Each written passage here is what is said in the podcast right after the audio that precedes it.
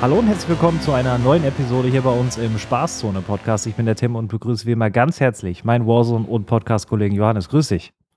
Moin, moin, Tim. Grüß dich. Na, wie läuft's? Du, ich sag's dir ganz ehrlich. Ich habe sowas von Bock auf diese Episode. Ich habe sowas von Bock, mit dir über alles zu sprechen, was wir jetzt in den letzten fünf Tagen erleben durften. In und rund um Warzone 2. Äh, denn letzte Woche war ja Release. Ähm, aber ansonsten geht's mir auch gut. Ähm, jetzt habe ich Urlaub, nachdem du letzte Woche Urlaub hattest. Ähm, deswegen könnte alles in allem nicht besser sein. Gesund, munter natürlich auch. Ähm, dadurch, dass du jetzt wieder äh, durchstarten musstest arbeitstechnisch, wie geht's dir denn? Ja, erster Arbeitstag, stressig, äh, wie immer. Aber dafür konnte ich die letzte Woche dann mal effektiv nutzen und ordentlich reinsuchten. heißt, ich habe im neuen Warzone schon die ein oder andere Erfahrung gemacht und habe auch mega Bock auf die Episode jetzt.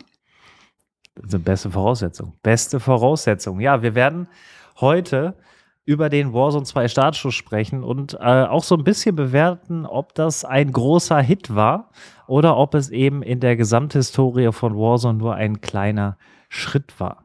Das ist so die Überschrift, die über allem steht. Wir werden natürlich in die einzelnen Dinge, die wir bekommen haben, reingehen. Wir werden natürlich jetzt den, den Start bewerten. Letzte Woche am Mittwoch war es soweit. Ähm, Warzone ist an den Start gegangen. Wir werden dann natürlich auch über die einzelnen Neuerungen sprechen, über die wir letzte Woche nur spekulieren konnten. Jetzt haben wir tatsächlich praktisch auch dran arbeiten dürfen, um hier in der Episode drüber zu sprechen. Und am Ende haben wir natürlich auch, so wie es sich für ein Warzone Release gehört, den einen oder anderen Fehler im Spiel gehabt. Ähm, beziehungsweise gibt es auch die ein oder anderen Dinge, die aus unserer Sicht noch angepasst werden sollten, damit es ein noch besseres ähm, Spielerlebnis wird. Und darüber wollen wir natürlich zum Abschluss auch noch sprechen. Und dann kleiner Spoiler am Rande. Es gab eine neue Information, die kurz vor dem Podcast noch rausgekommen ist. Da werden wir ganz, ganz am Schluss ähm, drüber sprechen. Hat auch was mit Warzone zu tun, ähm, aber dazu dann am Ende mehr. Und bevor wir reingehen,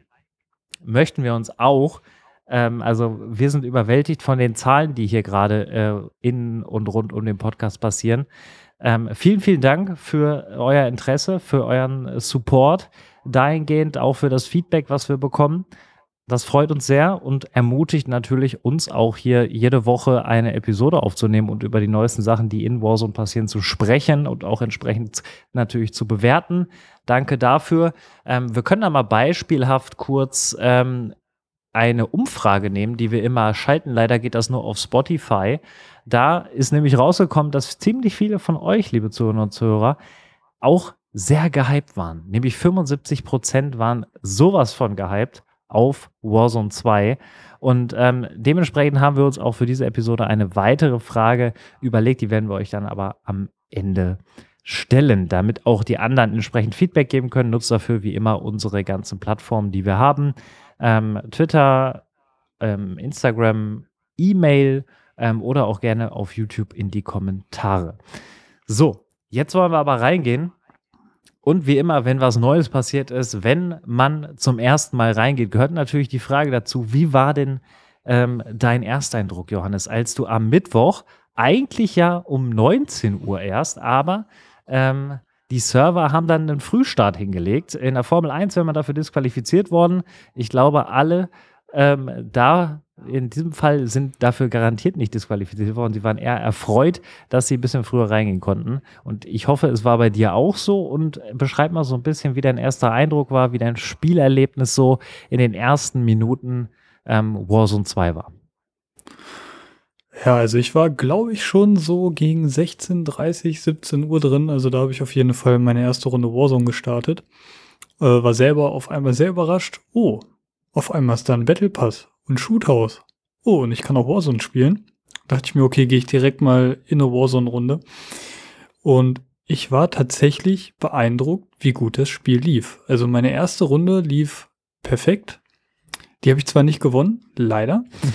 aber ähm, so für den, für den ersten äh, Versuch äh, lief das Ganze erstaunlich gut. Und das, obwohl ich noch nicht so wirklich meine Settings und alles drum und dran angepasst habe.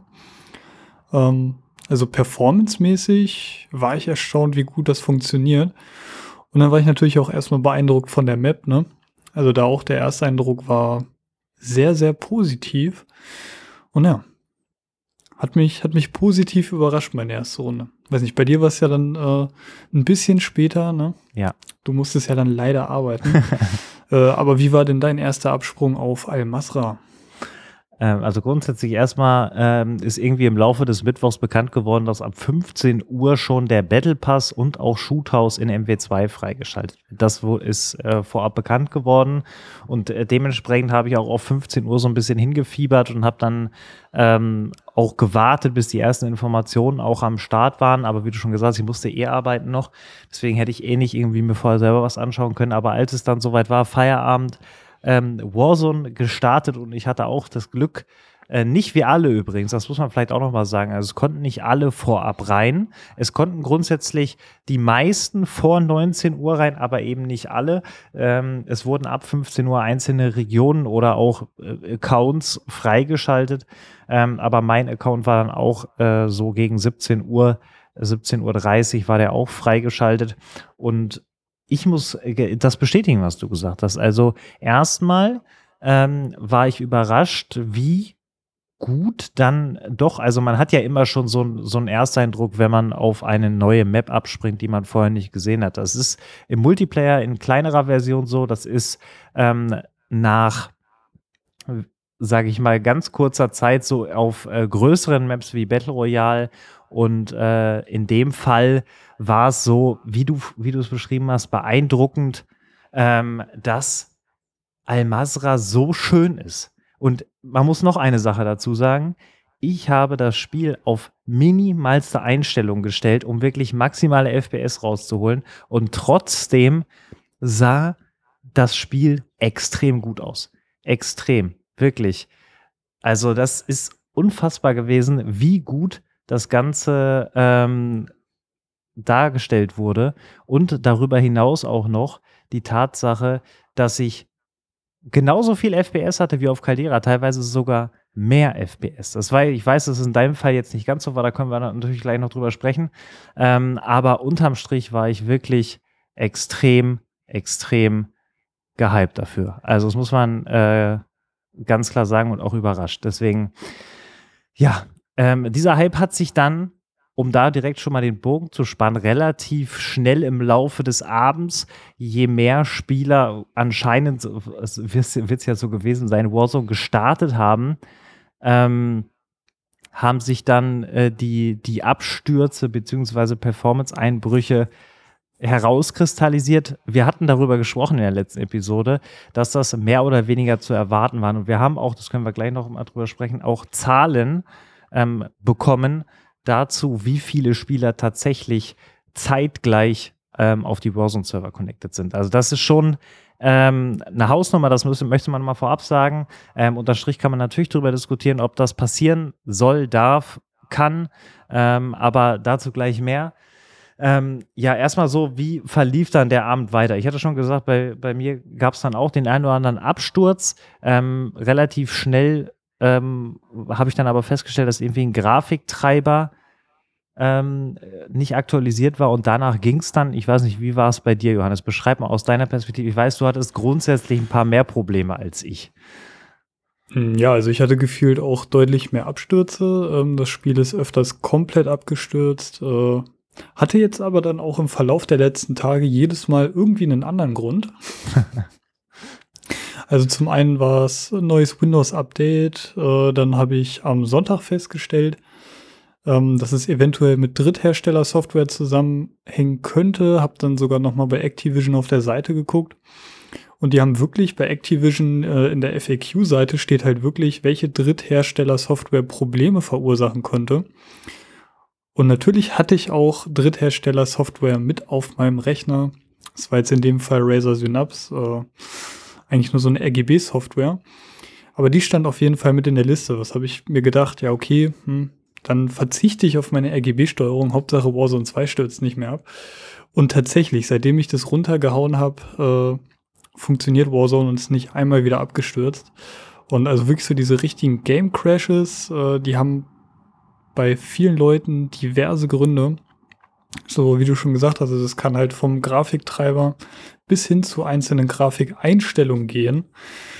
Und ja, da, da kann man wirklich diskutieren, sollte das passieren? Eigentlich sollte man, bevor man ein Spiel auf den Markt bringt, äh, gucken, ob es da irgendwo Inkompatibilitäten mit anderen weit verbreiteten Softwares gibt und sowas eigentlich fixen. Aber gut, ne? Ja. Ich hoffe, die sind da nach wie vor im Polishing, dass sowas dann in Zukunft nicht mehr äh, passiert. Und das ist dann, glaube ich, auch dann eher so ein PC-Problem. Ich weiß ja gar nicht, ich meine, auf der Konsole, das Spiel kann auch abstürzen. Ja. Ne?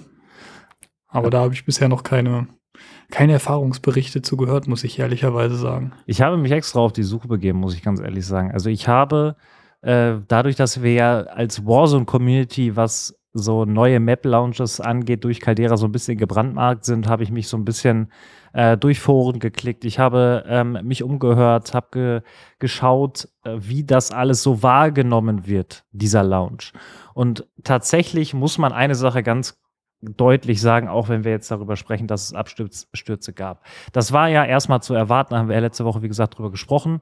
Aber wir sind ganz, ganz weit von einem Caldera-Launch entfernt. Also wirklich ganz, ganz weit davon entfernt. Das zeigt das Feedback überall.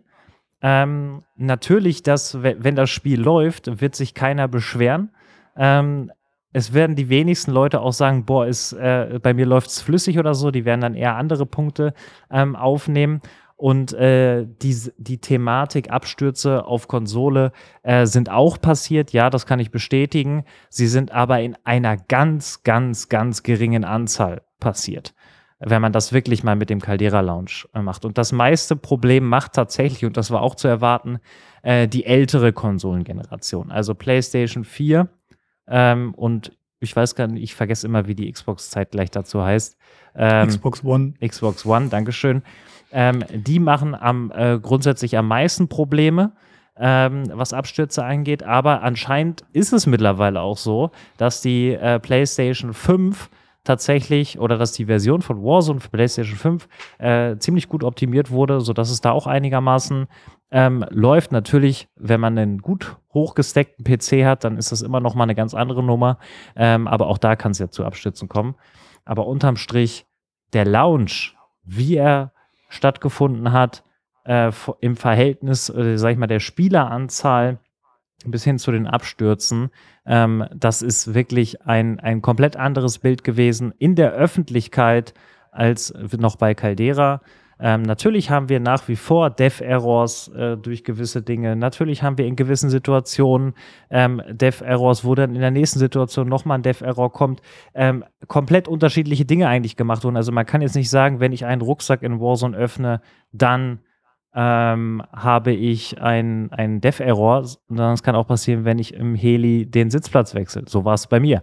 Ähm, zwei Runden später war es, als ich eine Flash werfen wollte und so weiter. Also das sind so Kleinigkeiten, aber ich muss jetzt für mich sagen, seit drei Tagen hatte ich keinen Absturz mehr.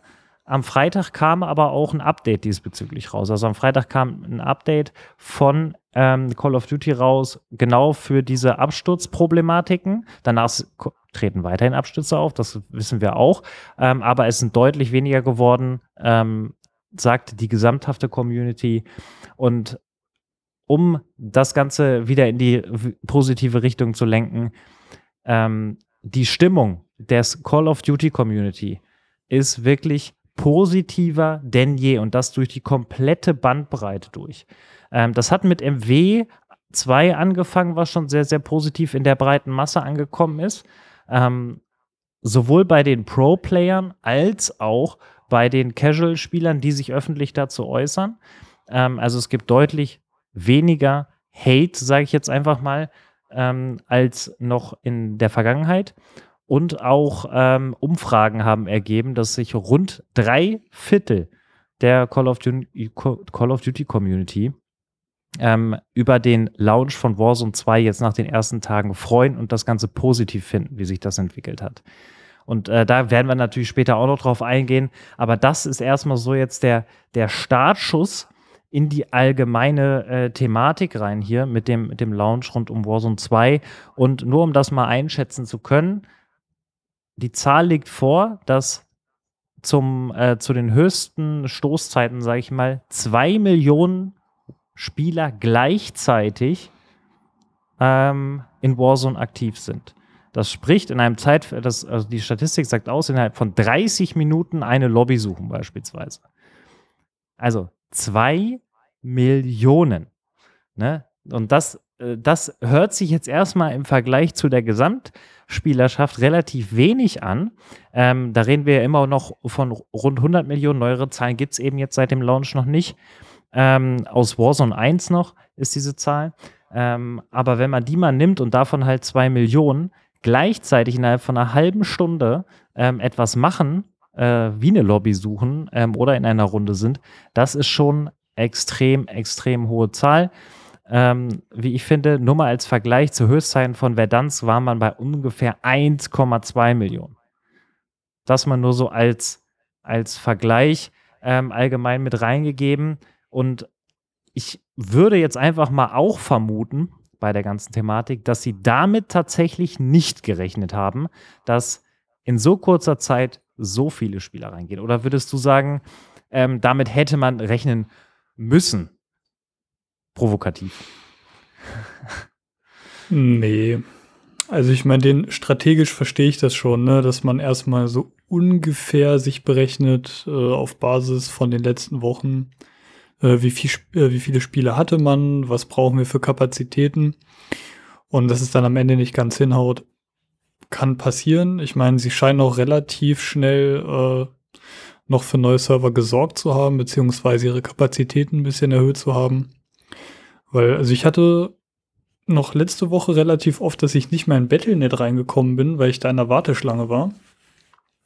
Äh, hatte ich jetzt aber zum Beispiel heute und gestern nicht mehr. Also ich glaube, die sind auch ordentlich hinterher, dann äh, die Kapazitäten aufzustocken, damit sie dann halt diese Zahlen eventuell noch äh, deutlich vergrößern können äh, und wir auch mal ein besseres Spielerlebnis haben.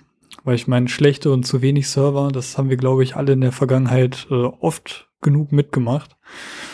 Und da hoffe ich, dass sie dann jetzt äh, weiter auf dem Kurs bleiben, Kapazitäten so zu erhöhen, dass es auch für jeden Spieler super läuft. Eine Sache muss man noch ähm, ergänzend zu der Thematik sagen, dass äh, ich glaube ich erstmal deren Ziel war, das erste Wochenende zu überstehen, weil ich sag mhm. mal, das Spiel kam am Mittwoch raus ähm, und bewusst, sage ich mal, auch so dann am Freitag, äh, am, also jetzt zu deutscher Zeit, am späten Nachmittag wurde der erste, das erste Update eingespielt, was dann halt auch diese wichtigen Sachen wie Freundesliste und eben erste, äh, sage ich mal, kritische Abstürze gefixt hat. Ähm, ich glaube, dass sie jetzt wirklich dieses erste Wochenende als Analyse und Grundlage nehmen, weil es werden ja ziemlich sicher eher mehr Spieler werden ähm, in den nächsten Tagen noch. Ähm, vor allen Dingen, weil es jetzt eben auch so gut angekommen ist und ähm, es ist ja zu erwarten, dass da so eine Art Memory-Effekt ähm, entsteht, ähm, den wir schon aus, sage ich mal, Anfang von Warzone generell hatten, dass dann von Woche zu Woche eigentlich eher die Spielerzahl sich potenziell sogar noch erhöht, ähm, um dann eben beispielsweise auf einer Monatsbasis dann wirklich diese 100 Millionen plus Spieler wieder zu haben, das ähm, das wird passieren. Also da, da sind wir uns, glaube ich, ohne da jetzt schon über die, alle Details hier gesprochen zu haben, sind wir uns, glaube ich, einig, dass dieser Start eigentlich das Beste war, was, was passieren könnte, wenn es um die Zukunft, jetzt mal rein auf die Zukunft bezogen von Warzone geht. Ähm, über Details kann man immer sprechen und das werden wir auch gleich noch machen, aber ähm, ich würde sagen, die Grundlage ist geschaffen, um eine erfolgreiche Warzone-Zeit zu kreieren in den nächsten, sagen wir mal, zwölf Monaten und natürlich auch darüber hinaus. Würdest du dem zustimmen oder würdest du sagen, es wäre zu früh, dem zuzustimmen? Ja, also ich würde schon sagen, es ist noch ein bisschen zu früh, aber für mich sieht es ähnlich wie für dich ganz danach aus, muss ich sagen. Und damit gehen wir äh, direkt rein mit dieser positiven Energie in die Neuerungen.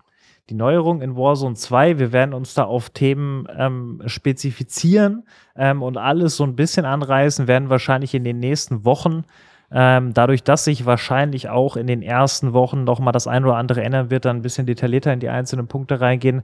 Äh, wir haben uns vor allem den Loadout natürlich rausgepickt. Das war ja eher so ein bisschen äh, gebutmaßt in den letzten Episoden hier im Podcast, weil es halt auch noch nicht so im Detail bekannt war. Das ist jetzt ziemlich genau bekannt, ähm, dadurch, dass wir es auch alles selber äh, durchgespielt haben. Wir werden uns natürlich auf neue Aufträge ähm, stürzen. Wir werden den Gulag noch mal so ein bisschen auseinandernehmen. Ähm, und ähm, dass man sich jetzt eine Nuke in Warzone erspielen kann. Werden wir auch mal kurz thematisieren. Zwei Sätze haben wir noch übrig für den DMZ-Modus, ähm, bevor wir dann äh, so einen kleinen, kleinen, kleinen ähm, Vergleich zu Warzone 1 ziehen, ähm, um dann aber auch zu sagen, was eigentlich alles noch kommen sollte aus unserer Sicht. Gehen wir rein. Loadout-Thematik. Ähm, ist für mich nach den ersten fünf Tagen, um das direkt einfach mal zu sagen, eine ziemlich gute Sache geworden. Ähm, nicht nur als Veränderung im Vergleich zu Warzone 1, dass es ein bisschen, also dass es nicht nur ein bisschen, sondern deutlich anders geworden ist. Ähm, aber es ist grundsätzlich trotzdem noch da und es ist oder es gibt ja deutlich mehr Optionen auch jetzt an den Loadout zu kommen. Natürlich haben sie uns auch eine weggenommen, nämlich die Option am Shop. Man kann kein Loadout am Shop kaufen, das ist safe. Ähm, dafür kann man andere Komponenten am Shop kaufen, die dem Loadout ähneln. Ähm, aber Loadout erst in der dritten Zone. Da bin ich wirklich äh, gespannt, wie du das jetzt nach deinen ersten Tagen siehst. Ob du das als, äh, sag ich mal, deutlichen Rückschritt beachtest, ob du es generell als Rückschritt beachtest oder in der Kombination zu den anderen Dingen, die wir bekommen haben, ob das für dich ähm, ein Schritt nach vorne ist oder eher ein Schritt zurück. Nee, also ich muss sagen, ich bin damit jetzt immer besser zurechtgekommen. Äh, Gerade je mehr man spielt, desto mehr verinnerlicht man auch. Dass man jetzt andere Wege gehen muss, um sein Loadout zu bekommen. Und ich glaube, da ja, kommt man auch ganz schnell äh, darauf, wie man sich äh, die beste Taktik zurechtlegt, um irgendwie seine oder wenigstens gute Waffen in der Hand zu haben. Und ja, also mit dem Loadout in Zone 3 komme ich eigentlich bis jetzt gut klar. Ich finde, das ist erstmal eigentlich eine ja, positive Veränderung im Vergleich zum äh, zum Vorgänger, gerade jetzt mit dem Fakt, nicht jedes Team hat sein eigenes Loadout und muss dann genau zu seinem Loadout fahren, sondern wir haben äh, Loadouts, an denen sich jeder bedienen kann. Und ich weiß nicht, wie es dir geht, aber ähm, ich war überrascht, wie wenig diese Loadouts dann doch abgekämmt werden. Also ich hatte, ich habe das Gefühl, es gab früher mal mehr Loadout-Camper. Und dementsprechend läuft der Punkt für mich eigentlich echt ganz gut. Und ich finde, es ist auf jeden Fall eine gelungene Abwechslung noch zum Loadout-System im ersten Warzone. Das Einzige, was mich ein bisschen stört, aber ich vermute, dass es ein Bug ist, ähm, dass sobald irgendwer, egal wer, schon mal an einem von den öffentlichen Loadouts war, dass die einfach nicht mehr auf der Minimap oder äh, halt in der Oberfläche markiert werden und man sich dann nur noch so zusammenreimen kann, wo ungefähr denn das Loadout lag. Und ich hoffe mal, dass es sich dabei um einen Bug handelt, weil das finde ich sehr nervig. Ja. Und hoffe, dass das noch behoben wird. Da würde ich dir zustimmen und äh, das würde aber unterm Strich auch erklären, dass da, äh, weshalb es vielleicht nicht so viele Loadout-Camper gibt. Wenn man das mal ja, so das zusammenzählt. Also, weil ähm, außer man ist halt irgendwie im Haus nebenan, wo der Loadout halt direkt vor einem runterkommt, dann wird man da sitzen bleiben, ähm, auch wenn die Markierung weg ist. Ähm, oder werden bestimmt einige sitzen bleiben. So ist die Formulierung korrekt. Aber ähm, die grundsätzliche ähm, Darstellungsweise ist auf jeden Fall verbesserungswürdig, das müssen wir ganz klar sagen. Das sollte nicht so sein und das ist, glaube ich, auch nicht gewollt. Es ist, glaube ich, aber noch nicht behoben, weil es eben nicht game-kritisch ist. Ähm, also es ist jetzt kein spielentscheidendes ähm, Element im Vergleich zu, sage ich mal, Serverproblemen oder grundsätzlich die Möglichkeit, das Spiel zu starten oder den Lobbycrash und so weiter. Deswegen, das wird wahrscheinlich zeitnah behoben, ist jetzt aber, glaube ich, jetzt nicht mit Prio 1 versehen. Ähm, aber wie du schon gesagt hast, also ich finde die, die äh, Loadout-Kombination aus diesen drei Komponenten, die wir jetzt haben, sprich, ähm, ich kann mir ganz normal in Zone 3, wenn, der, wenn das Flugzeug die Loadouts abwirft, an dem freien Loadout, wo jeder rangehen kann, kann ich mir mein Loadout ziehen, ganz normal, wie wir es aus den aus vergangenen Warzone kennen. Darüber hinaus hat man die Möglichkeit, einzelne Waffen, die man sich selber zusammengestellt hat, am Shop zu kaufen. Ähm, ist auch eine gelungene Option. Man hat dann zwar keine zweite, also Sekundärwaffe, man hat keine Perks, man hat keine taktische oder Primärausrüstung, ähm, aber man hat immerhin seine eigene Waffe, die man sich selber zurück äh, zusammengestellt hat, die man selber konfiguriert hat und selber getuned hat beispielsweise. Die kann man spielen oder eben auch eine Waffe nehmen, die man gerne leveln möchte, wenn man besseren Bodenloot gefunden hat beispielsweise. Das ist, ähm, finde ich, ziemlich smart und 5000 Euro hatten wir auch drüber disku äh, Dollar hatten wir auch drüber diskutiert, ähm, ob das zu viel, zu wenig ist. Ich würde äh, jetzt einfach mal so sagen, dass nach der Anpassung, dass man dann doch ähm, ein, in der Gruppe vor allen Dingen einiges an Geld findet und wenn man den einen oder anderen Auftrag macht, wo wir noch später drüber sprechen werden, dann kommt man da relativ schnell zumindest an seine eigene Waffe. Wenn es die Option geben würde, dass man sich sein eigenes Loadout kaufen kann mit 10.000, würde ich das dann schon wieder ein bisschen schwieriger finden, vor allen Dingen in Solos. Ähm, so hat man wenigstens dann die Möglichkeit, seine eigene äh, Waffe zu bekommen. Wie, wie, siehst du das mit den 5.000? Hättest du dir weniger gewünscht oder hättest du gesagt, da hätten auch 8.000 stehen können? Das stand ja zwischenzeitlich sogar mal 13.000 Dollar im Raum. Ähm, in der Alpha-Version war das, glaube ich, noch so. Deswegen, also ich glaube, mit den 5K können wir ganz gut leben, oder? Ja, ja, also ich glaube, in der Alpha war es sogar so, dass verschiedene Waffen verschieden viel Geld gekostet haben. Äh, Finde ich zum einen erstmal gut, dass sie es jetzt auf diese 5000 geändert haben, weil dann müsste ich mir jedes Mal merken, wie viel kostet eigentlich meine Waffe, damit ich weiß, wann ich überhaupt zum Shop laufen muss. Ähm, und da finde ich die, die Änderung auf jeden Fall schon mal sehr gut. Aber ich finde die 5000 aktuell sogar ein bisschen viel. Also das ist halt so ein bisschen äh, konträr für mich, dass äh, zum Beispiel auf dem Bodenloot finde ich, ist es relativ schwierig, Geld zu finden. Beziehungsweise die Verteilung von Geld auf der Map ist super ungleich. Also du hast Spots, da äh, ist dann so ein Laden, wo vier Registrierkassen drinstehen und auf einmal hast du 8K. Und manchmal landest du halt irgendwo, wo vielleicht 500 Dollar auf 5 Quadratkilometern sind. Ja. Ähm, also eigentlich bist du schon so ein bisschen auch gezwungen, einen äh, Auftrag zu machen, damit du das nötige Kleingeld dann danach hast. Weil da muss ich wieder sagen, so das Geld, was du für Aufträge bekommst, das geht eigentlich immer. Gerade weil wir auch viele so Loot-Aufträge haben mit diesen Panzerknackern-Aufträgen. Da, da hat man das Geld dann schon schnell zusammen. Also ich glaube, die müssen einfach noch so ein bisschen dran feilen an diesem gesamten Ökosystem von Almasra, dass halt überall balanced Geld liegt. Und wenn sie das erstmal hinbekommen haben, ich glaube, dann sind die 5000 auch gar kein Problem. Ich meine mich zurückzuerinnern, dass es ähnliche Probleme auch nach Updates auf Verdansk und auch Caldera ja. gab. Ähm, ich glaube, auf Caldera am Anfang war es noch schlimmer. Ähm, das haben sie dann irgendwann so hoch gesteckt, dass es eigentlich komplett easy war. Dann haben sie sogar die Preise noch gesenkt für äh, den Re Rebuy ähm, des Mates ähm, oder der Mates im Allgemeinen.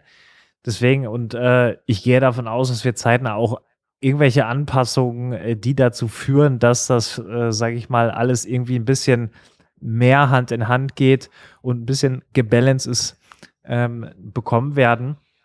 Die brauchen ja auch erstmal, sage ich mal, Daten dazu. Na klar, ich, ich könnte mir vorstellen, dass sie Daten grundsätzlich schon haben, aber neue Map, neue Standorte, neue Möglichkeiten, überhaupt Geld zu finden. Du hast die Kassen angesprochen. Man kann Kassen öffnen, ähm, man kann mit Gegenständen in Häusern auch interagieren. Es liegen Rucksäcke auf dem Boden.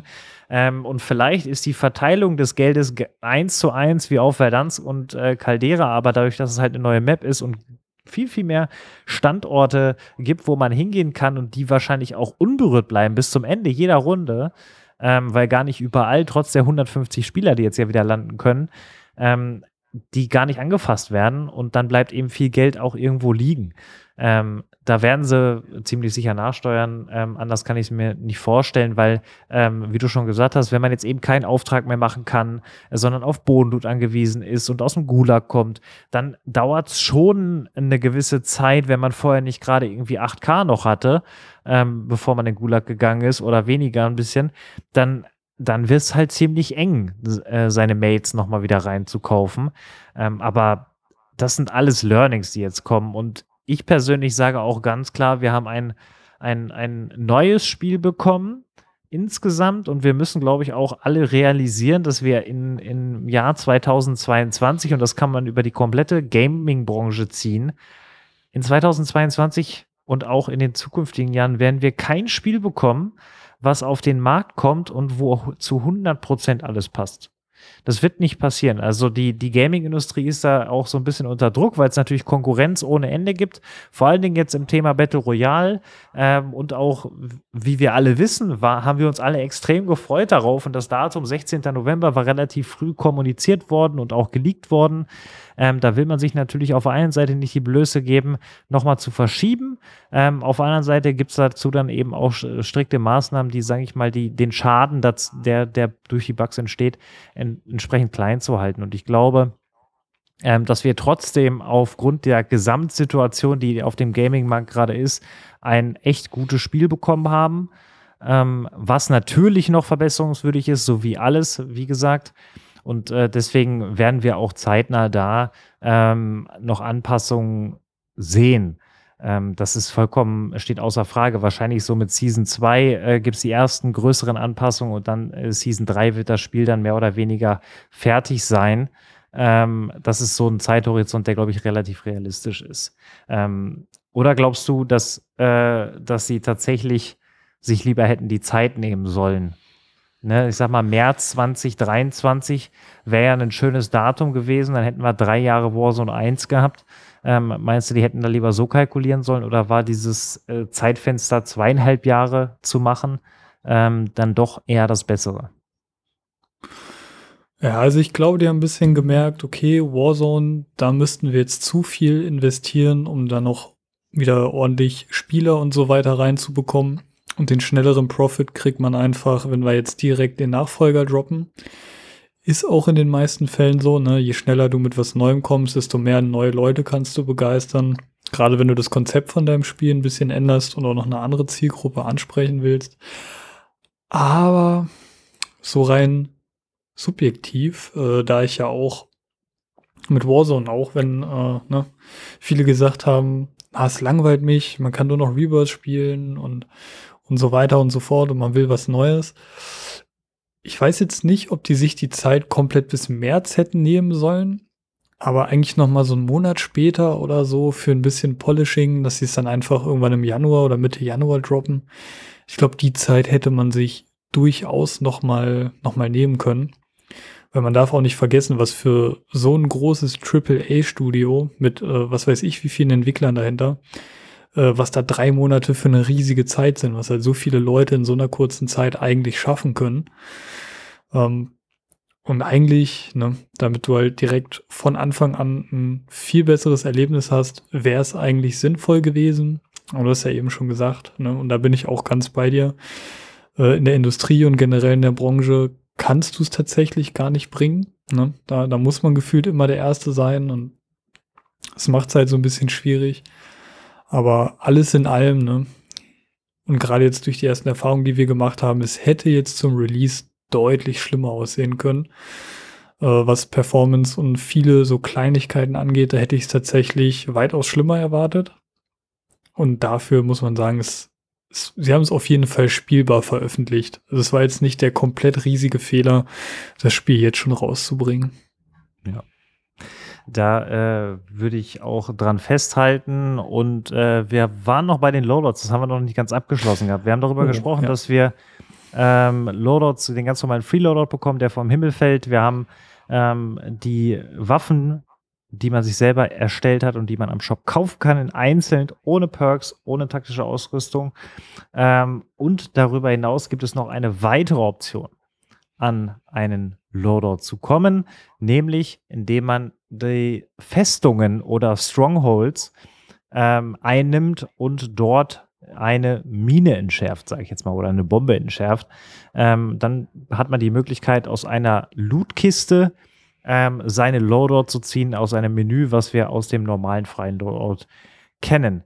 Diese dritte Option, muss ich sagen, ähm, finde ich sehr charmant, ähm, weil die Barriere, äh, dadurch, dass da Bots ähm, hausieren, ähm, sage ich mal, find, finde ich es eigentlich sehr charmant und auch für jeden Spielertypen händelbar.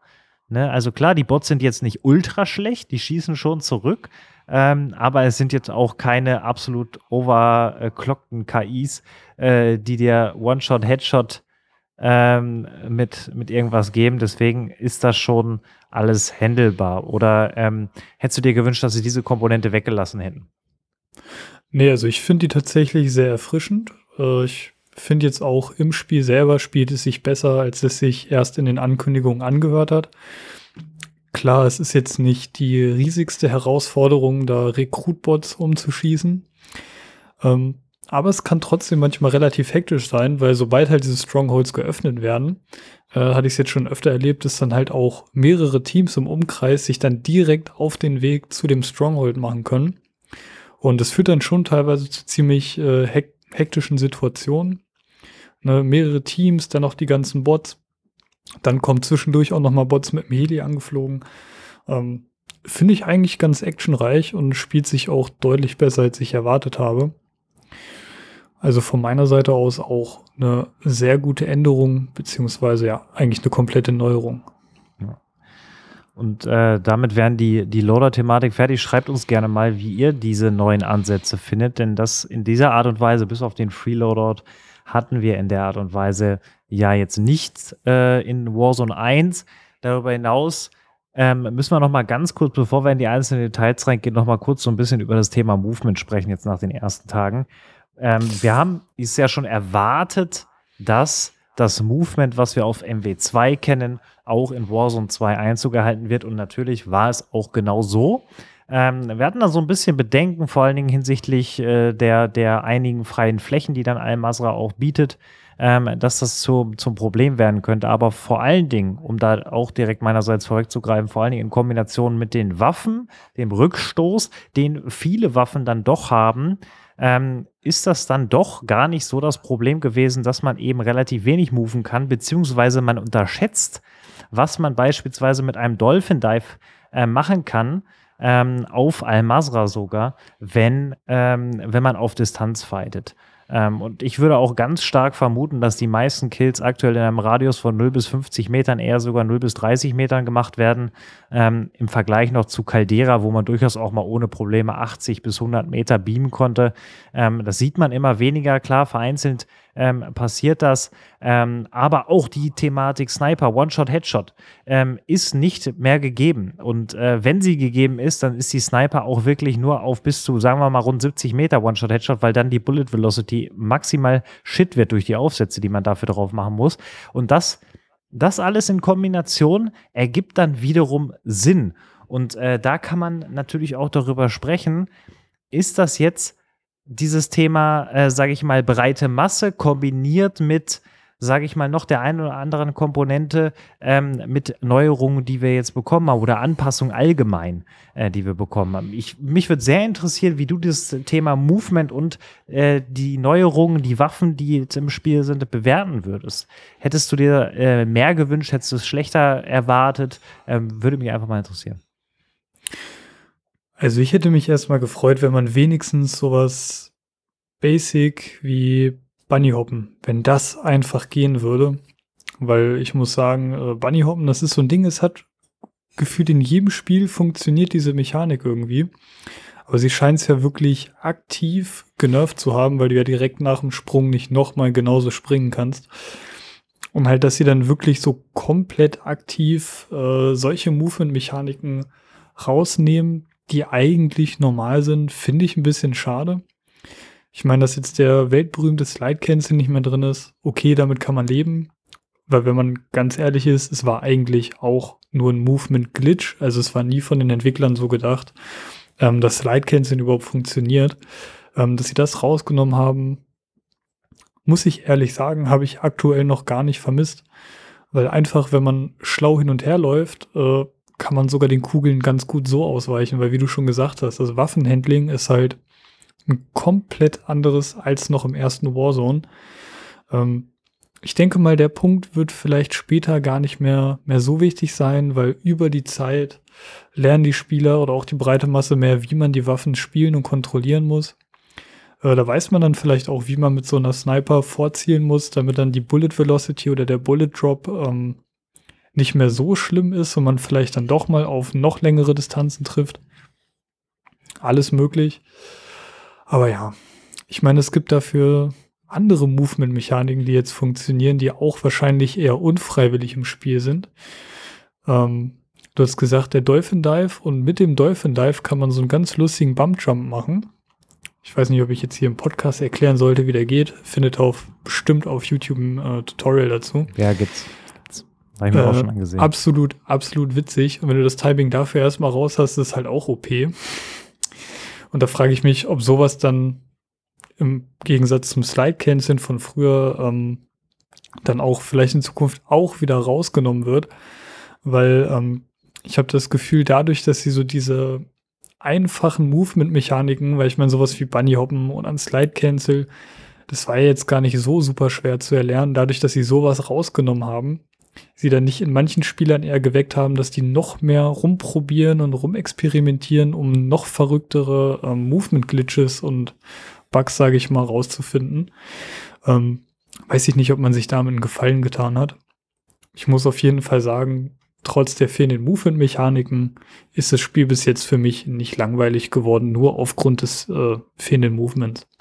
Ja, würde ich, also ich würde es ganz klar so unterschreiben. Ich hätte auch, sage ich mal, für mich persönlich eine deutliche Einschränkung so vom Spielspaß erwartet, dadurch, dass eben so Dinge, die man gewohnt ist, die man gelernt hat, die man äh, tagtäglich anwendet und die einem auch auf eine gewisse Art und Weise Spaß machen, dass man die eben nicht mehr machen kann. Das habe ich aber schon in MW2 gemerkt, dass das überhaupt nicht das Thema ist für mich. Also MW2 hat mir auch schon Spaß gemacht, mehr als die anderen Multiplayer.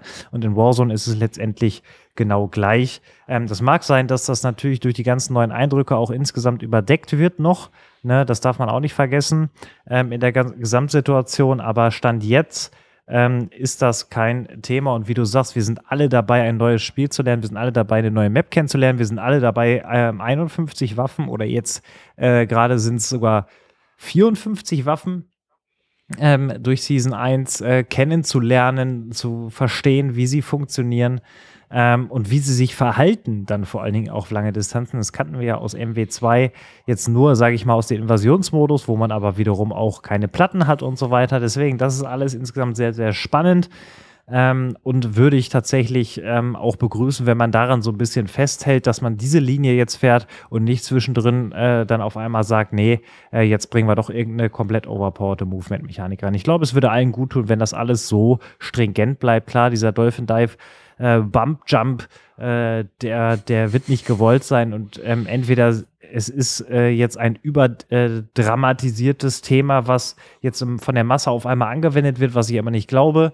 Ähm, deswegen abwarten äh, dahingehend.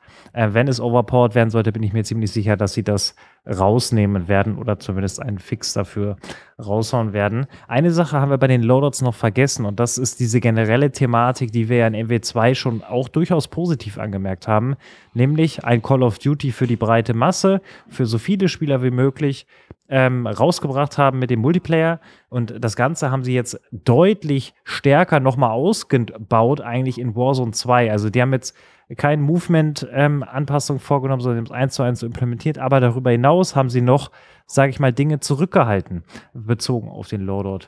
Nämlich, man kann seine Perks nicht eigenständig einstellen, obwohl man sie freigeschaltet hat. Also ich muss aus vorgefertigten Loadout-Perk-Paketen äh, wählen für mein Loadout. Und da ist natürlich immer mindestens eins drin, was ich da eigentlich überhaupt nicht drin haben will. Ähm, und muss dann trotzdem damit spielen. Ähm, lass uns da mal ganz kurz noch drüber sprechen, über diese Thematik. Äh, wir, also ich war so, bin reingegangen, habe gesagt, hä, wo ist dieser Button versteckt? Wo ist der Button versteckt, dass ich meine eigenen Pakete, die ich mir mühevoll freigeschaltet habe in MW2, zusammenstellen kann?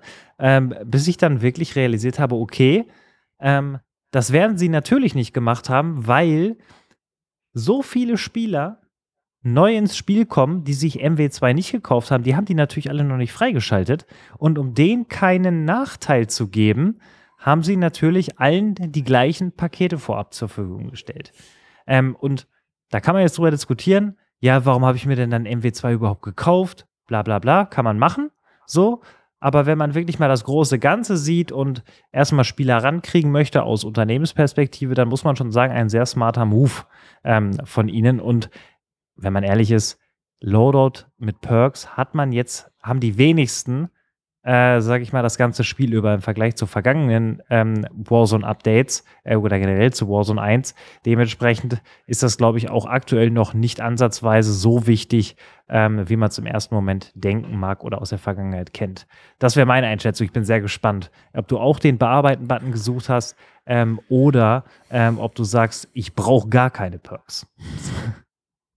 Ja, also mir war das relativ egal. Mich stört es bis jetzt auch nicht. Okay, krass. Krass. Weil, keine Ahnung, wie so Perks, das war auch schon immer so ein Warzone. Alle machen sich Gedanken um die Perks. Mir waren die eigentlich immer ziemlich egal. also klar, ne, versteh mich nicht falsch, es gibt so viele ähm, Momente, wo das gewisse Perk die auch wirklich den Hintern rennen kann. Aber weiß ich nicht. Es war bisher immer so eine Sache, du bist sowieso so oft in dem Spiel ohne Perks unterwegs und da überlebst du auch und gewinnst trotzdem Gunfights. Und ja, da denke ich mir, da will ich einfach besser sein und nicht äh, abhängig von Perks sein. Also mir ist es wirklich egal. Das ist mal ein Statement.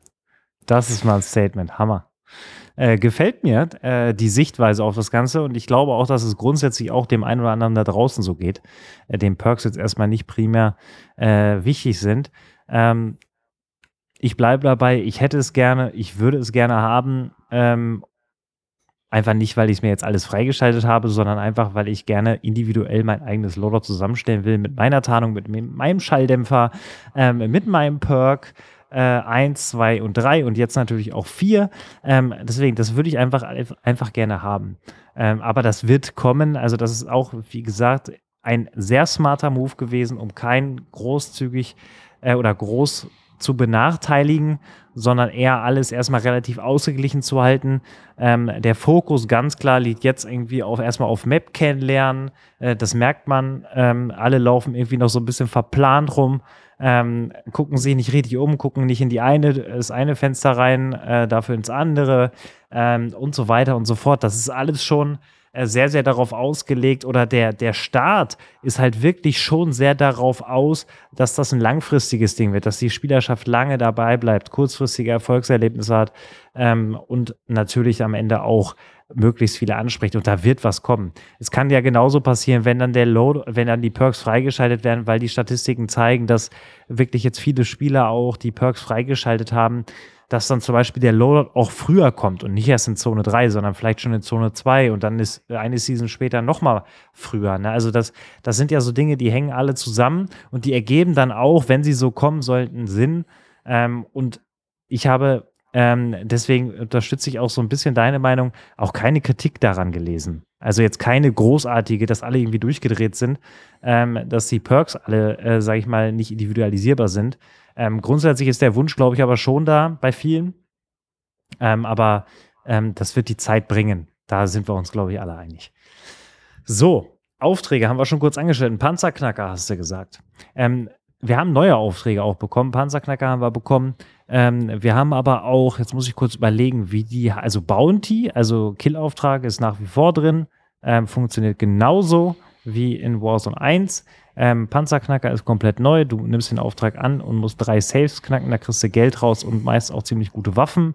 Ähm, und jetzt musst du mir vielleicht mal helfen. Welche gibt es denn noch? Es gibt einen Fragezeichen-Auftrag, der ist aber nicht so wie Fragezeichen in ähm, Warzone 1, oder? Den habe ich bis jetzt noch nicht angenommen.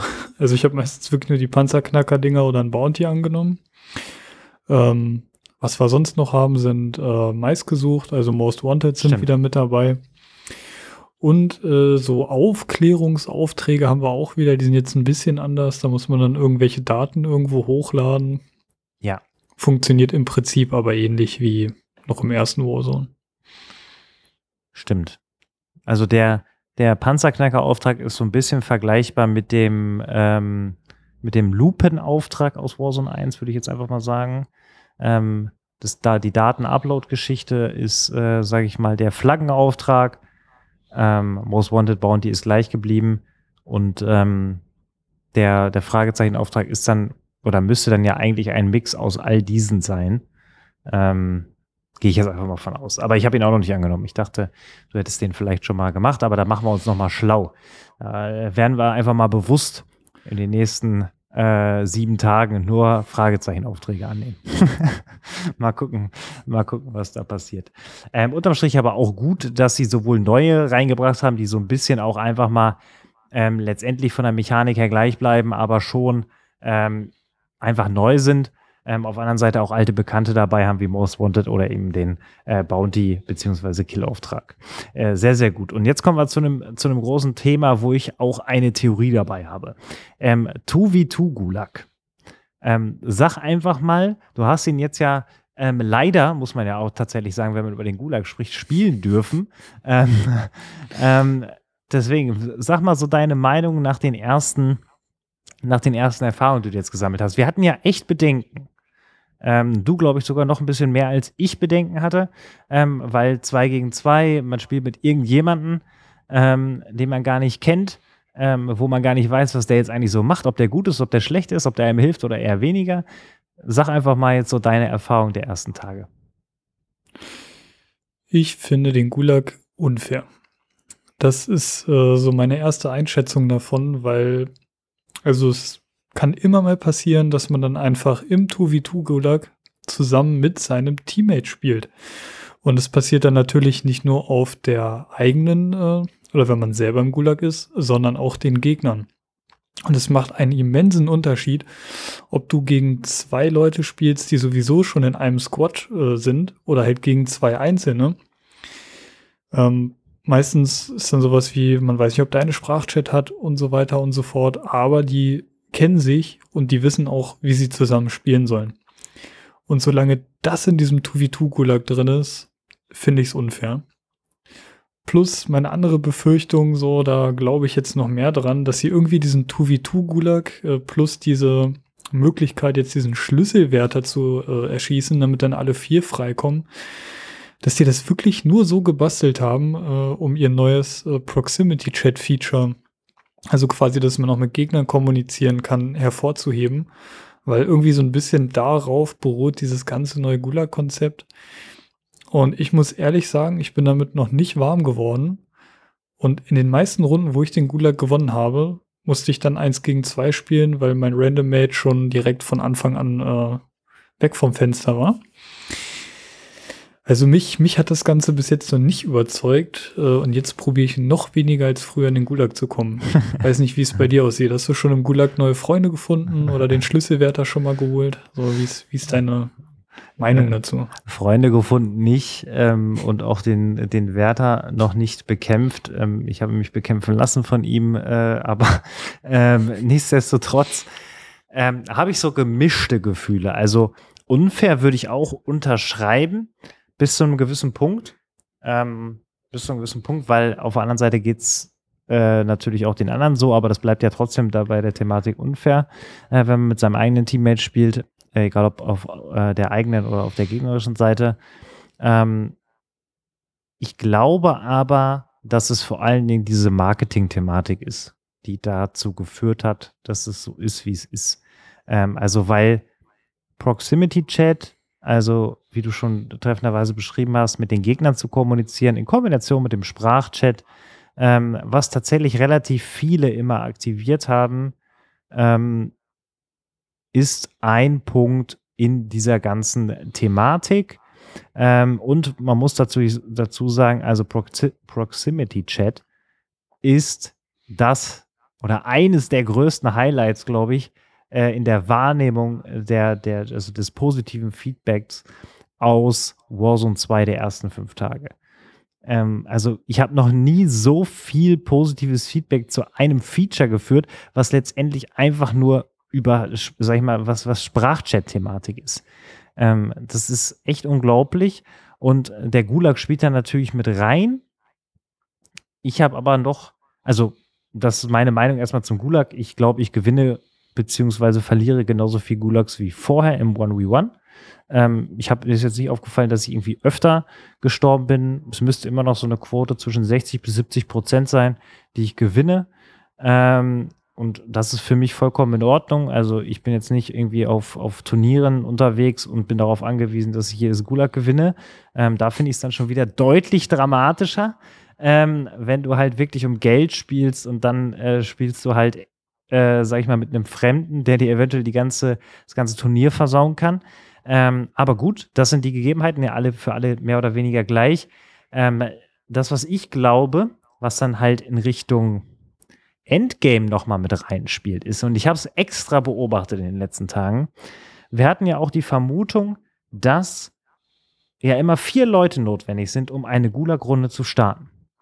Und wenn es dann in Richtung Midgame und Endgame geht, wo natürlich nicht ansatzweise so viele sterben wie in den ersten ein, zwei Zonen, dann hatte ich relativ oft die Option, beziehungsweise nicht die Option, sondern es wurde natürlich einfach dann äh, deaktiviert Gulag, äh, als ich im Gulag war, dass ich gar nicht mehr Gulag spielen musste, weil kein Gegner gefunden wurde.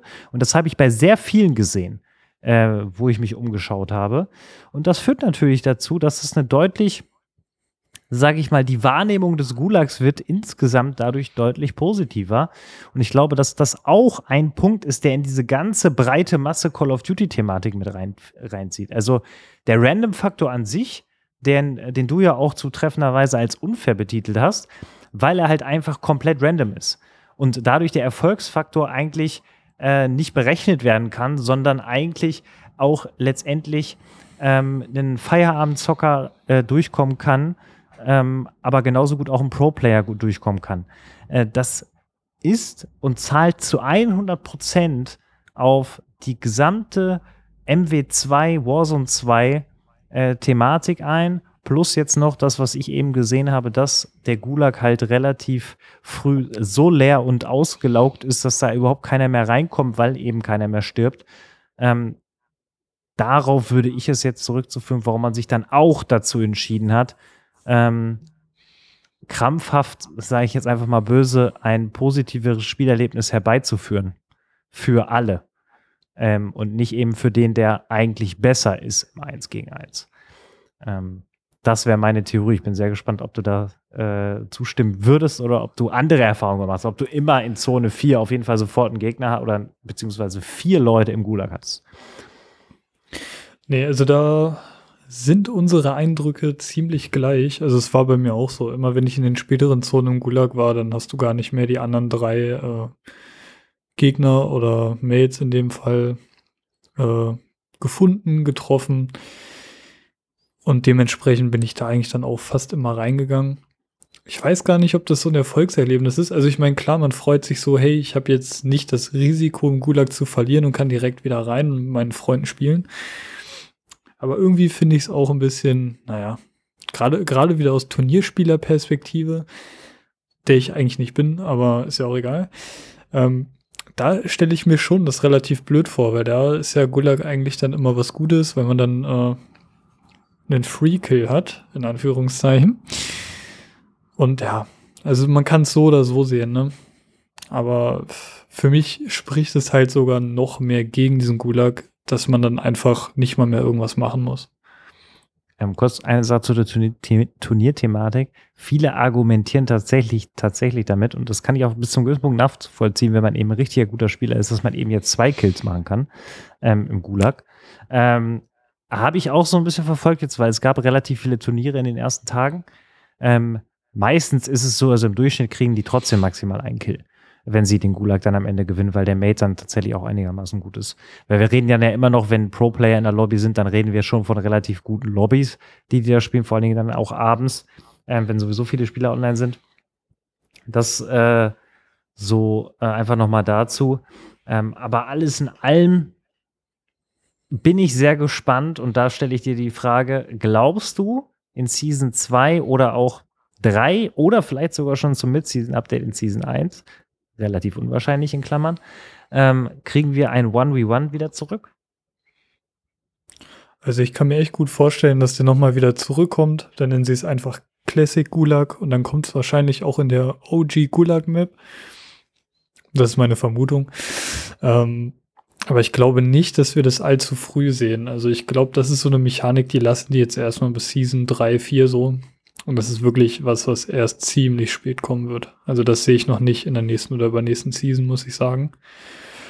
Aber wenn man jetzt daran denkt, dass in der ersten Season direkt Shoothouse und Shipment kommen, kann es auch sein, dass ich mich komplett irre und wir haben nächste Season wieder den 1v1 Gulag. Also ich bin da offen, halte es aber nicht für wahrscheinlich.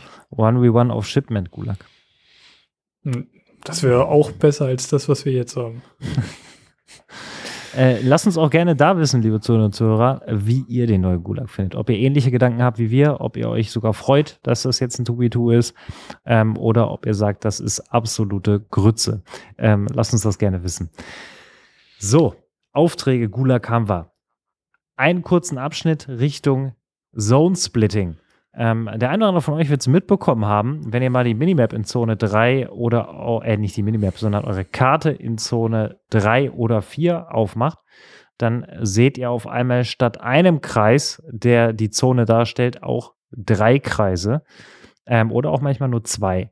Ähm, wie hast du diese Mechanik in den ersten Stunden, ich sage das heute ziemlich oft, ähm, wahrgenommen?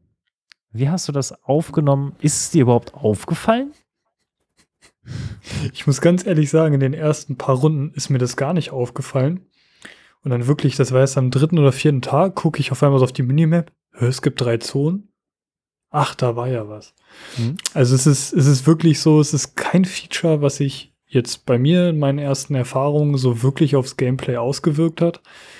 Weil ich bin Spieler, also auf die große Minimap gucke ich sowieso fast nie ist vielleicht, ne, kann jetzt diskutieren, ob das gut ist oder schlecht ist. ähm, aber ich gucke halt meistens nur auf die kleine Minimap. Das, das reicht mir so ungefähr, um die Situation eingrenzen zu können.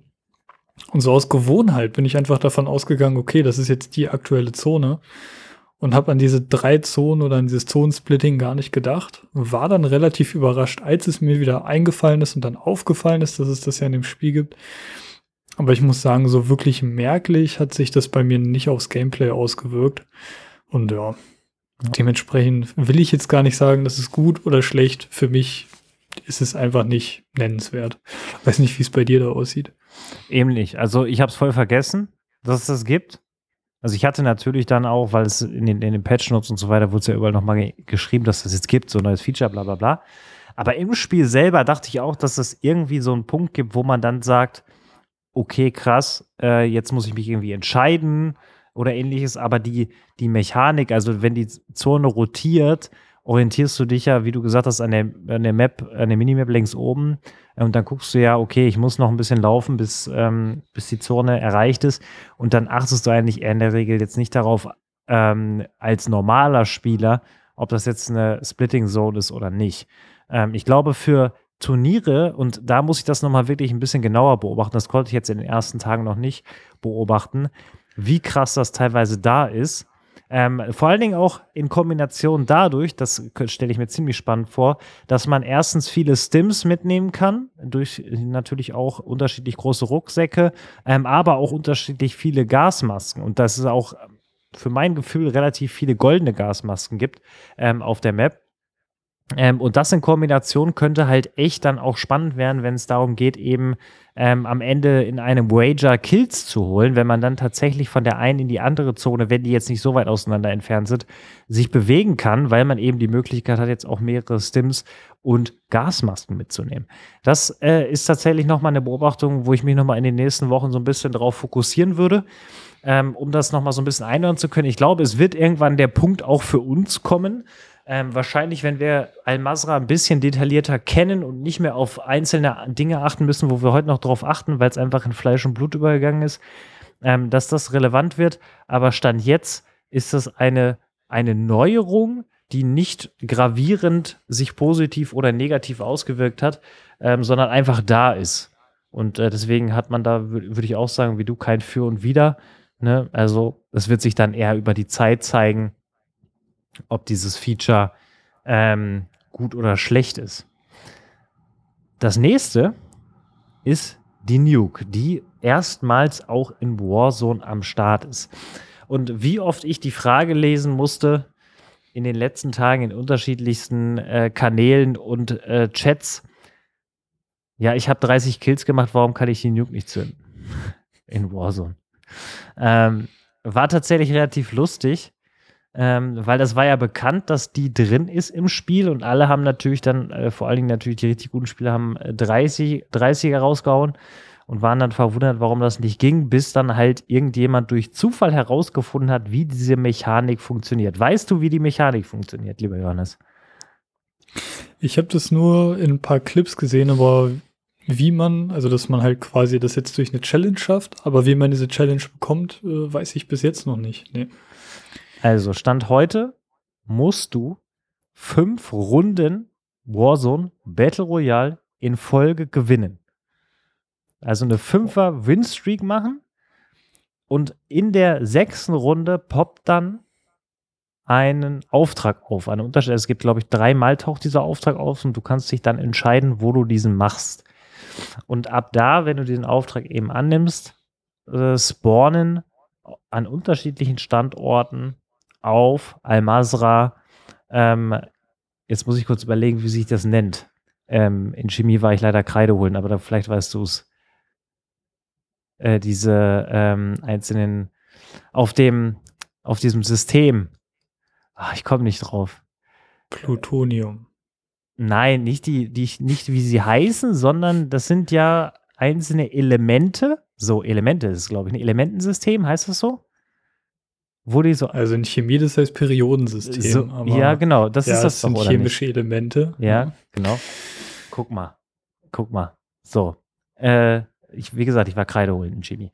Deswegen, mhm. ähm, und das auch ziemlich lange. Ähm, und unterm Strich musst du dann quasi diese einzelnen Elemente suchen und zu einem Standort bringen, der ab einer gewissen Zeit auftaucht auf Al-Masra. Ähm, währenddessen, und das hört sich jetzt erstmal einfach an, so, ne, ja, ich sammle das da ein, ne, es wird mir angezeigt, wo, aber jedes einzelne Element, was du aufnimmst, hat einen Nachteil.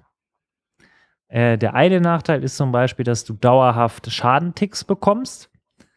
Ähm, der andere ist, dass du dauerhaft als Most Wanted markiert wirst, äh, wenn du das bei dir trägst. Und zwar nicht als irgendein Most Wanted, also ein roter zum Beispiel, eine rote Krone, sondern du hast eine gelbe große Krone ähm, über deinem, äh, sage ich mal, Charakter.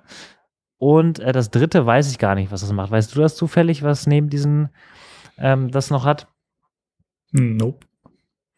Auf jeden Fall gibt es auch noch eine dritte Einschränkung, die man äh, dann hat ähm, für diesen Fall. Und wenn man das alles gemacht hat, äh, über eine gewisse Zeit, währenddessen läuft das Spiel natürlich ganz normal weiter. Und äh, wie gesagt, die Gegner sehen dich dann entsprechend markiert auf der Karte und wollen natürlich dich daran hindern, ähm, weil mittlerweile halt bekannt ist, dass das, ähm, dass da jemand ist, der erstens schon fünf Wins geholt hat ähm, und darüber hinaus eben auch jetzt gleich einen Nuke zünden möchte.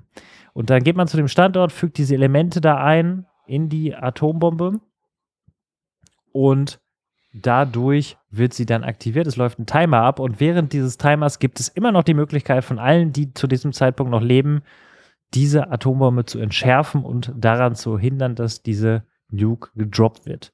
Wenn sie dann gedroppt ist und nicht entschärft wurde, dann hat man die Runde umgehend gewonnen. Egal wie viele Leute noch leben. Das dazu. Ähm, Bewertung von Challenge und Mechanik, Umsetzung. Wie ist deine Meinung?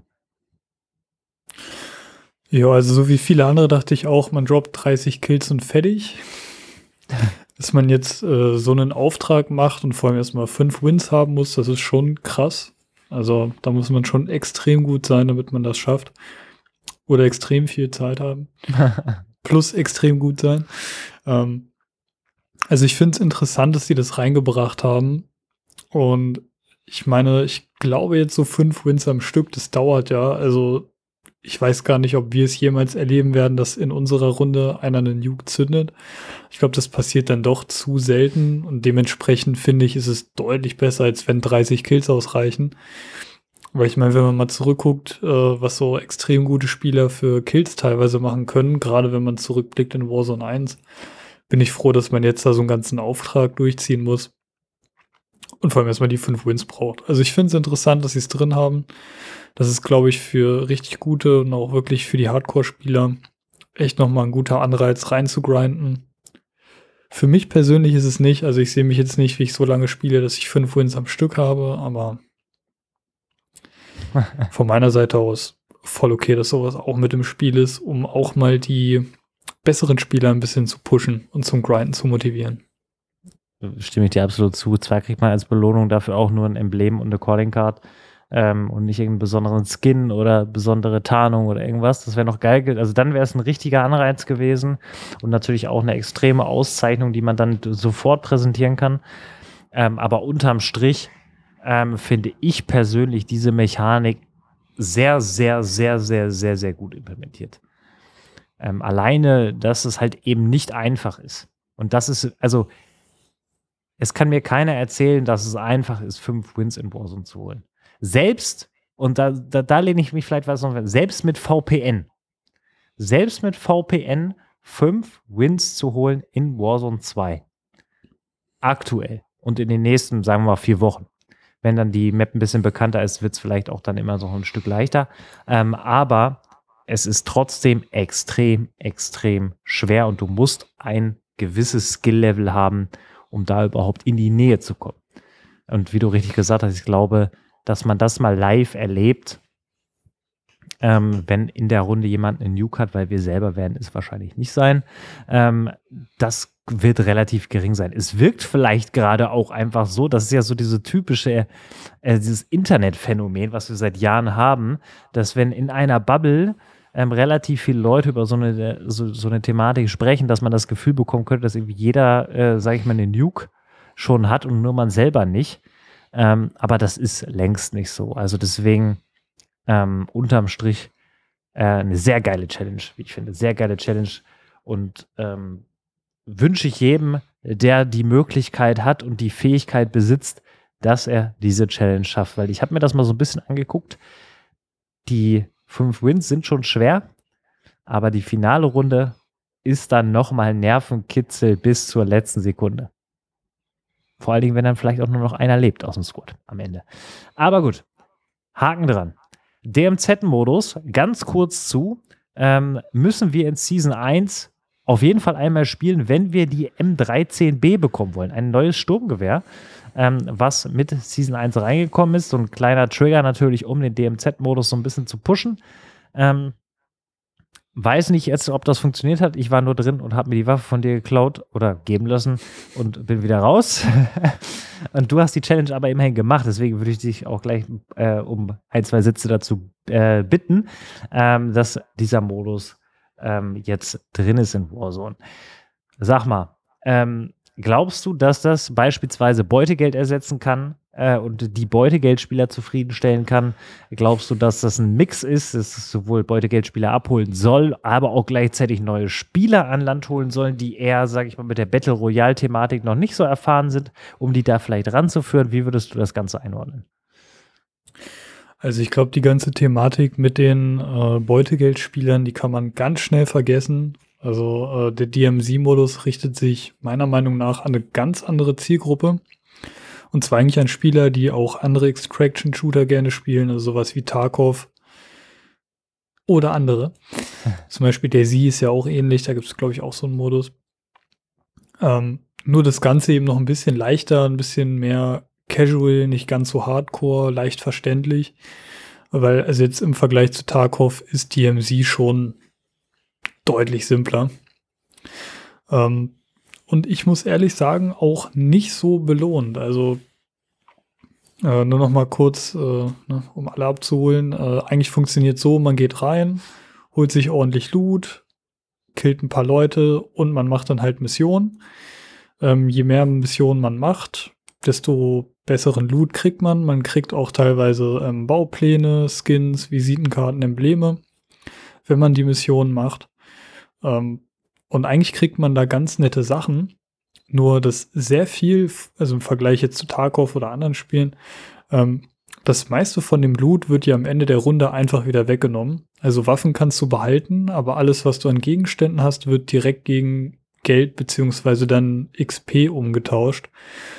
Und das fördert für mich irgendwie nicht so die Langzeitmotivation. Weil eigentlich müsste es so sein, dass du dann wirklich nochmal ein Konto hast äh, und dann irgendwie vor der Runde noch Sachen einkaufen könntest und so weiter und so fort.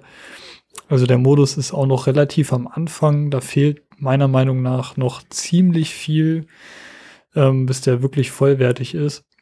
Und genau, du hast ja schon gesagt, so durch den, diese M13-Mission wird man eigentlich quasi ein bisschen gezwungen, die MC zu spielen.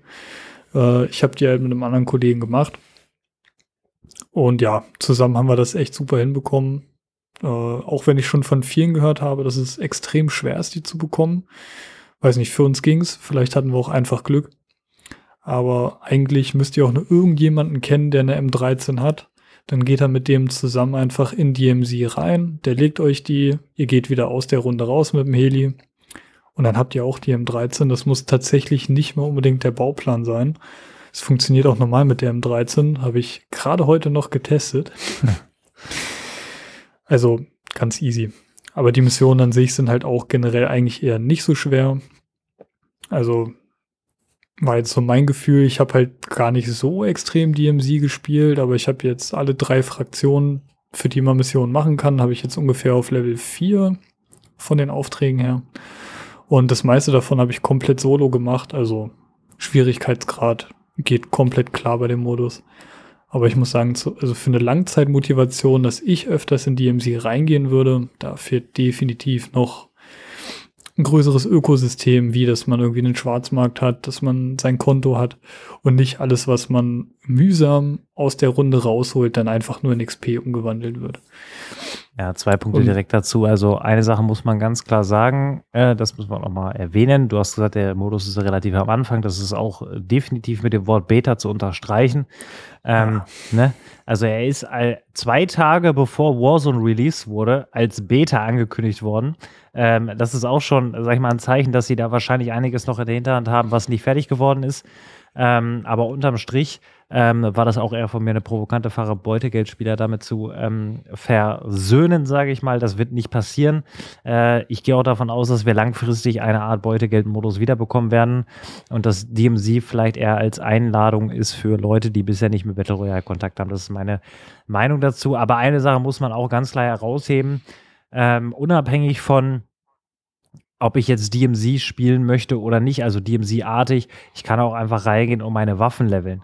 Ähm, also das ist Beutegeld ähnlich und das funktioniert tatsächlich auch erstaunlich gut und schnell. Also für die Leute, die nicht MW2 gekauft haben und jetzt gerade wie wild überlegen, wie sie Waffen leveln können, ähm, ist das ja dann im Battle Royale, wenn man jetzt nicht der allerbeste Spieler ist, auch extrem schwer. Ähm, obwohl das da auch schon schnell geht, wenn man eben Aufträge macht, aber in DMZ ist es halt nochmal einfacher ähm, und man kann eben auch Bots ähm, wie in Invasion im, im Multiplayer holen und äh, da dann XP einsammeln. Und das ist wirklich eine sehr gute Möglichkeit, um Waffen, die man jetzt unbedingt spielen möchte, schnell hochzuleveln. Deswegen, wenn ihr MW2 nicht habt, dann probiert auch mal aus, geht da rein. Äh, lasst euch aber, wenn möglich, nicht töten. Ähm, sonst ist, glaube ich, die Waffe 24 Stunden gesperrt, äh, die ihr gerade leveln wollt für Warzone und MW2. Äh, nach diesen 24 Stunden ist es dann wieder verfügbar, aber äh, das nur als kleiner Hinweis an der Stelle. Ähm, Im Idealfall geht ihr auch mit ein, zwei Leuten zusammen da rein und nicht solo. Das einfach nur als allgemeine Empfehlung. Das kann man natürlich machen, ähm, aber würde ich jetzt, ich persönlich würde es nicht empfehlen und auch selber nicht machen, dadurch, dass ich aber auch MW2 habe. Das Einmal noch kurz zum DMZ-Modus.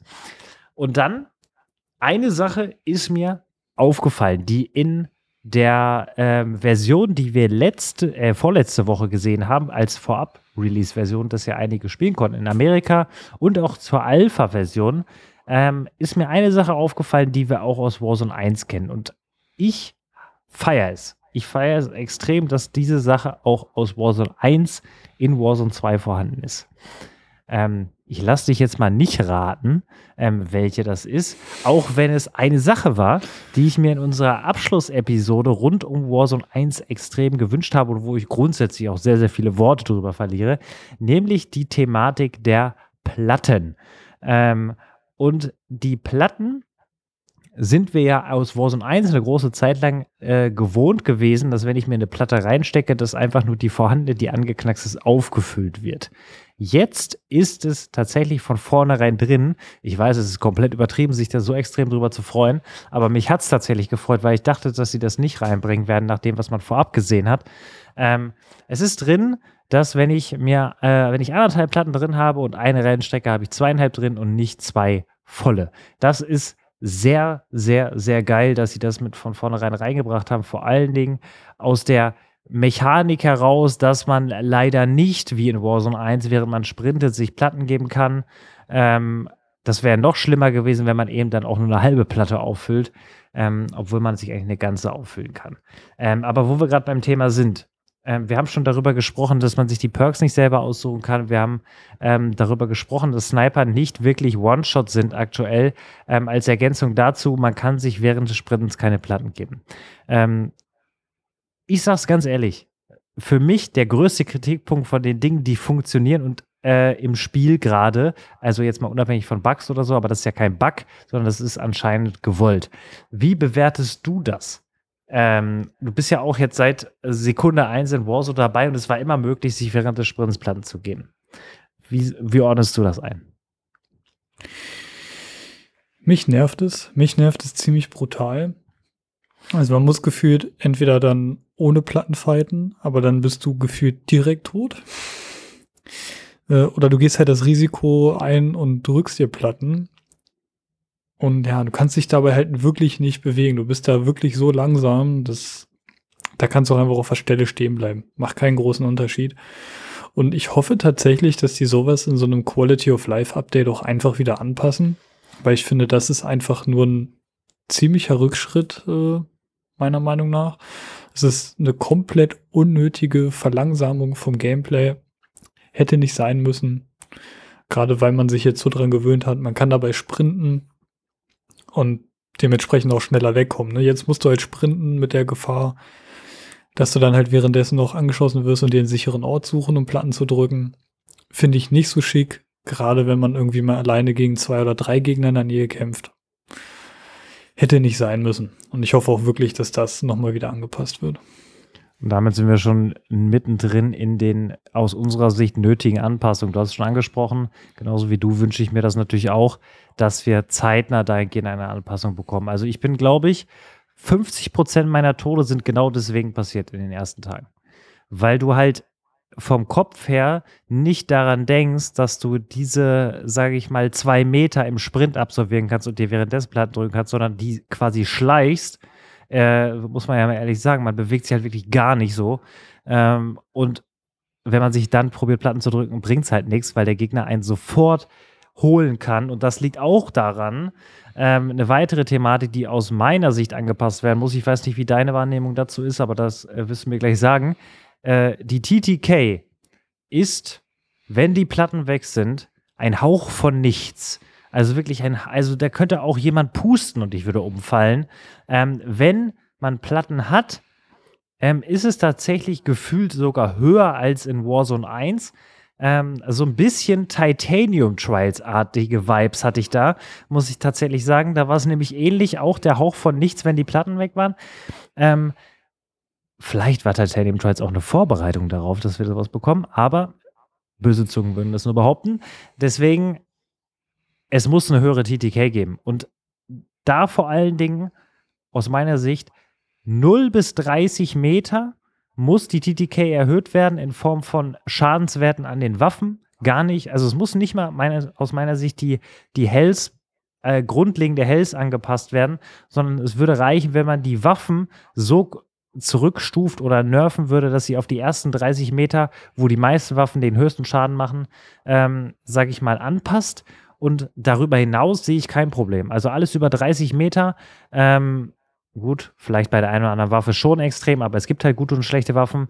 Ähm, Darüber hinaus sehe ich nicht das Problem. Das haben wir ja schon angesprochen. Long-Range-Fights sind extrem schwierig geworden. Ähm, und da reichen die Platten meist, um dann auch Deckung zu finden auf Al-Masra, weil die Map eben so gut strukturiert ist, dass man überall eigentlich immer noch irgendwie Deckung oder einen Hügel findet. Ähm, das wäre so mein Wunsch. Ähm, wenn sie natürlich die gesamte Hells erhöhen würden, wäre das natürlich auch eine Option. Ähm, aber ich glaube tatsächlich, die Waffenanpassung wäre eine deutlich angenehmere, muss ich ganz ehrlich sagen. Wie hast du die Erfahrung gemacht in den ersten Tagen? Da geht es mir tatsächlich genauso wie dir. Also ich dachte auch am Anfang erst, oh Mann, die äh, Time to Kill ist einfach viel zu schnell, man ist super schnell down. Und das ist man tatsächlich auch. Also ich finde, die TTK kann hochgesetzt werden. Aber man sollte das halt mit Anpassungen schaffen, die halt wirklich nur auf die nähere Distanz sind. Also ich würde vielleicht sogar sagen, bis 50 Meter kann man die Gegner in Sekundenschnelle äh, beamen. ähm, ich sehe das aber tatsächlich genauso wie du. Also es ist relativ schlecht ausbalanciert. Äh, von wegen TTK auf lange Distanzen und kurze Distanzen. Auf kurze Distanzen ist sie viel zu kurz. Und auf lange Distanzen ist sie gerade so in Ordnung. Hängt aber natürlich auch ein bisschen mit dem Waffenhandling zusammen. Ne? Aber ja, da passiert hoffentlich noch irgendwas, weil es ist mir jetzt dann doch in den Runden leider zu oft passiert, dass irgendwer irgendwo in der Ecke ist und du kannst einfach bei der TTK auf die Distanz nicht mehr reagieren in vielen Fällen. Und das darf in einem Battle Royale nicht sein. In einem Multiplayer mag ich das noch verkraften, aber in einem Battle Royale muss man einfach, also muss die TTK einfach höher sein als die Reaktionszeit von dem Menschen. Ja. In dem Fall, in dem Fall ist das auch ein Faktor, glaube ich, der ganz klar auch darauf zurückzuführen ist, dass dieses Spiel in kurzer Zeit auch eher schlechteren Spielern ein Erfolgserlebnis schaffen soll. Also das hat mit, wie gesagt, wir wiederholen uns äh, tatsächlich da auch fast jede Woche. MW2 hat es angefangen und die Chefentwickler von Warzone haben es auch wortwörtlich gesagt, dass auch Spieler, also schlechtere Spieler, einen Kill bekommen sollen, den sie normal nicht bekommen. Das haben sie für MW2 gesagt und MW2 ist nun mal die Grundlage für Warzone 2. Äh, dementsprechend kann man das aus unserer Sicht, glaube ich, ganz eins zu eins übertragen. Ähm, aber auch da, wie lange hat es gedauert, dass wir auf ähm, dann endlich auf Caldera eine Health-Anpassung grundsätzlich bekommen? Waffenanpassung gab es schon immer. Es wird irgendwas von diesen beiden Punkten passieren. Hoffentlich äh, sage ich mal, bis zum Mid-Season-Update äh, oder am Mid-Season-Update spätestens, aber gerne dann auch zu, zu Season 2. Ähm, wenn sich alle so ein bisschen daran gewöhnt haben, wie die Map funktioniert, wird es eher noch schlimmer, als dass es besser wird, ähm, weil man dann nämlich noch ein bisschen besser abaimen oder voraimen kann oder vorerahnen kann, wo ein Gegner ist. Aktuell ist das eher noch e-, nach Überraschungsprinzip. Deswegen ist das gerade noch nicht so krass, auch in der Community nicht diskutiert. Aber ich gehe ganz stark davon aus, dass das äh, in den nächsten Wochen noch deutlich kritischer sein wird. Wenn du noch eine Sache dir wünschen würdest, was sie zwingend anpassen sollten in den nächsten Wochen? Egal ob Quality of Life, egal ob Waffenanpassung und so weiter, was würdest du dir raussuchen jetzt nach den ersten Tagen? Tatsächlich ein bisschen das Looten. Also dadurch, dass man jetzt beim, wenn man einen Gegner holt, äh, dass sein Rucksack gedroppt wird, sind irgendwie die Hitboxen für die einzelnen äh, Waffen, die man looten kann und diesen Rucksack voll kaputt. Also du kannst voll oft Sachen nicht richtig vom Boden aufheben, wenn die in der Nähe von so einem Rucksack sind. Und ich bin deswegen auch schon ein paar Mal gestorben. Und ich hoffe, dass sie halt Feinheiten, die in so eine Richtung äh, gehen, auf jeden Fall noch anpassen, nochmal anfassen, nochmal feintunen. Weil auch solche Kleinigkeiten dann wirklich so den, den Spielspaß bremsen können, wenn sie einfach nicht, äh, nicht funktionieren. Das wäre jetzt so ein Punkt, der mir noch spontan einfällt. Ja, ich habe, ähm, hätte jetzt auch Looten noch mit raufgenommen. Ähm, aber das ist ein perfekter Teaser, weil ich habe mir so persönlich gedacht, eigentlich wäre es doch eine coole Sache, dieses neue Loot-System, was so ein bisschen natürlich auch aus Warzone 1 kommt, äh, dann in der nächsten Woche nochmal ausführlicher äh, wirklich im Detail zu besprechen oder generell die Interaktionen in Warzone 2. Weil das ist auch eine Shop-Thematik, das ist eine Loot-Thematik, das ist eine Wo ist Loot überhaupt versteckt-Thematik. Wir haben es ja schon teilweise angesprochen, es liegt überall deutlich mehr verteilt. Ähm, dass wir da nächste Woche nochmal sehr ausführlich drüber sprechen. Ich würde aber da auf jeden Fall das unterschreiben, was du sagst, dass da aktuell das nicht so elegant läuft, wie wir es eigentlich aus Warzone 1 ähm, gewohnt sind. Natürlich haben wir auch neue Mechaniken drin, ähm, aber da hätten sie das auf jeden Fall hier und da besser machen können. Das, was ich mir wünschen würde, ist, dass das Spiel stabiler wird, dass die Serverkapazitäten ähm, hochgefahren werden, dass für viele Spieler, wie es nur möglich ist, die Möglichkeit geschaffen wird, Warzone 2 zu spielen, ähm, weil das ist, glaube ich, das, was gerade sehr, sehr viele umtreibt und hier und da immer noch Kopfschmerzen bereitet. Und vor allen Dingen, wenn du halt gerade in einer guten Runde bist, ähm, stell dir vor, du bist auf Nuke-Streak, äh, sag ich mal, also du hast gerade irgendwie schon vier Wins geholt, bist jetzt gerade im fünften Win und dann crasht das Game und dann zählt der fünfte Win nicht, ähm, dann glaube ich, bist du extrem gebrochen und das darf halt insgesamt nicht passieren. Also egal in welchem Punkt, egal in welchem Spiel, so wenig Abstütze wie möglich, so viel Serverkapazität wie möglich. Ähm, das ist das größte, äh, der größte Punkt, äh, der, den ich mir wünschen würde, auch wenn ich nicht so extrem betroffen war wie du oder generell auch andere ähm, Spieler Spielerinnen und Spieler. Haben wir's. Haben wir alles Wichtige für die ersten fünf Tage Warzone besprochen. Wie gesagt, Loot nehmen wir nächste Woche auf jeden Fall nochmal als einzelnen Punkt mit in der nächsten Episode. Ein Hinweis haben wir euch versprochen, der kurz vor der Episode hier noch reingeflattert ist. Der mich auch ein bisschen überrascht hat, ähm, obwohl es irgendwo schon mal angekündigt war. Warzone Mobile ähm, wird kommen im nächsten Jahr, das war bekannt. Mittlerweile steht sogar das Zeitfenster fest, äh, März 2023 ist das Ganze erhältlich auf, äh, im Google Play Store und im Apple App Store. Und das Spannende ist, es wird extrem verknüpft mit MW2 und Warzone 2 und nicht nur einfach so, dass man dann zum Beispiel in allen Spielen den Battle Pass levelt, da haben wir uns ja auch schon mal drüber unterhalten, dass es eigentlich eine ganz coole Sache ist, dass du quasi auf dem Klo dann Warzone Mobile spielen kannst und den Battle Pass levelst ähm, und dann in den Multiplayer wieder am äh, Rechner gehen kannst und da auch den Battle Pass dann gelevelt hast dadurch. Das sind so Komponenten, die können und werden alle passieren. Spannend wird es aber, äh, dass geschrieben wurde jetzt, dass man Waffen freischalten kann in Warzone Mobile, die man dann auch in Warzone 2 und MW2 nutzen kann und auch alles untereinander leveln kann. Also ich kann eine Waffe in Warzone Mobile leveln, ich kann sie in MW2 leveln oder ich kann sie in ähm, Warzone 2 leveln. Und mit Camos freischalten genau das gleiche. Und das in Kombination bin ich sehr, sehr gespannt, wie sie das umsetzen werden. Grundsätzlich muss man sagen, dass die Voraussetzungen eigentlich nicht besser sein können ähm, dafür, um genau sowas anzugehen. Aber wir haben ja auch noch ein bisschen Zeit, bis das kommt, nämlich sieben Monate. Ähm, aber war schon überrascht, war schon überrascht. Sag zum, zum Abschluss dieser Episode gerne nochmal deine Meinung oder auch der, der, deine Gedanken zu dieser Idee und Umsetzung, die da auf uns wartet im nächsten Jahr. Ja, also sie haben es irgendwie wieder geschafft, äh, verdammt gute Ideen in ein Mobile-Game zu packen und auch wieder ganz viele Features und Sachen, wie jetzt beispielsweise Verdansk, was extrem viele Fans wollen, in einem Mobile-Spiel zu verpacken. Und ich betone Mobile-Spiel, weil am Ende bleibt es halt ein Handyspiel. Für ein Handyspiel mag es wahrscheinlich extrem, extrem gut werden. Ich werde da auch ein paar Stunden drin versenken. Aber letztendlich bleibt es auch ein Handyspiel und ich sehe mich nicht, wie ich nach der Arbeit mich sechs Stunden hier auf die Couch setze und auf meinem iPhone daddel. Also ich lasse mich mal überraschen, wie das dann am Ende umgesetzt wird. Ähm, aber mal unterwegs irgendwie meine Waffen zu leveln, könnte ganz witzig werden. ja, äh, da hast du recht.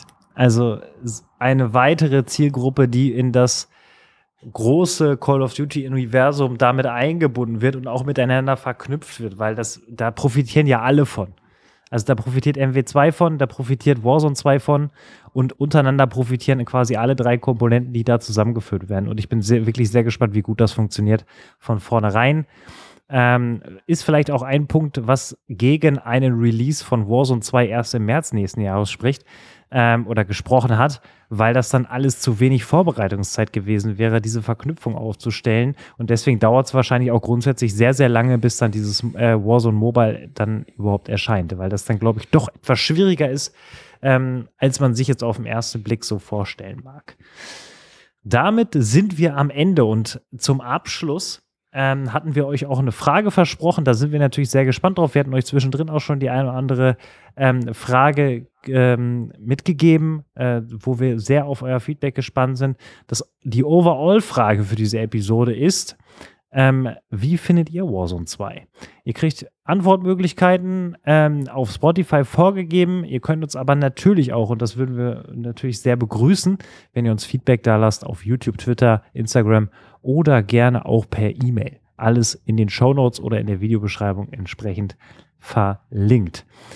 Johannes, eine Stunde 40 haben wir geknackt. Ähm, ist, glaube ich, gebührende Zeit für das Thema.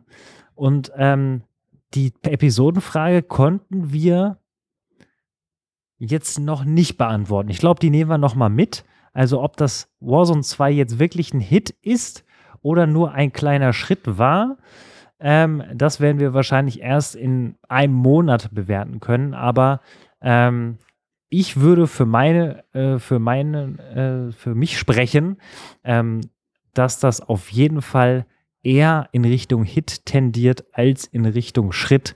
Ähm, ich bin gespannt, wie du das siehst. Ja, also der, der Tendenz stimme ich auch erstmal grundlegend zu. Ne? Also jetzt so 100% bewerten möchte ich es tatsächlich äh, auch erst in ein, zwei Monaten, weil viele Sachen stören einen irgendwie noch und man sieht auf jeden Fall, wie auch in der Vergangenheit oft bei Call of Duty das Potenzial äh, mit der Hoffnung auf natürlich Verbesserungen, was viele nervigere Themen angeht. Ähm, aber jetzt für mich auch so die ersten Eindrücke sehen erstmal danach aus, dass es doch, dass es doch ein Hit werden könnte. Und damit schließen wir die Episode Nummer 70. Muss man ja auch einfach nochmal sagen an der Stelle. 70. Episode. Halleluja, das ging schnell. Und ich sage wie immer vielen lieben Dank an euch, liebe Zuhörer und Zuhörer, für euer Interesse und fürs Reinhören ähm, oder Zuschauen auf YouTube. Darüber hinaus natürlich auch, Johannes, vielen lieben Dank für den Austausch zu diesen ganzen Themen, Neuerungen, Anpassungen, die wir jetzt bekommen haben, zu einem neuen Spiel, was wir bekommen haben.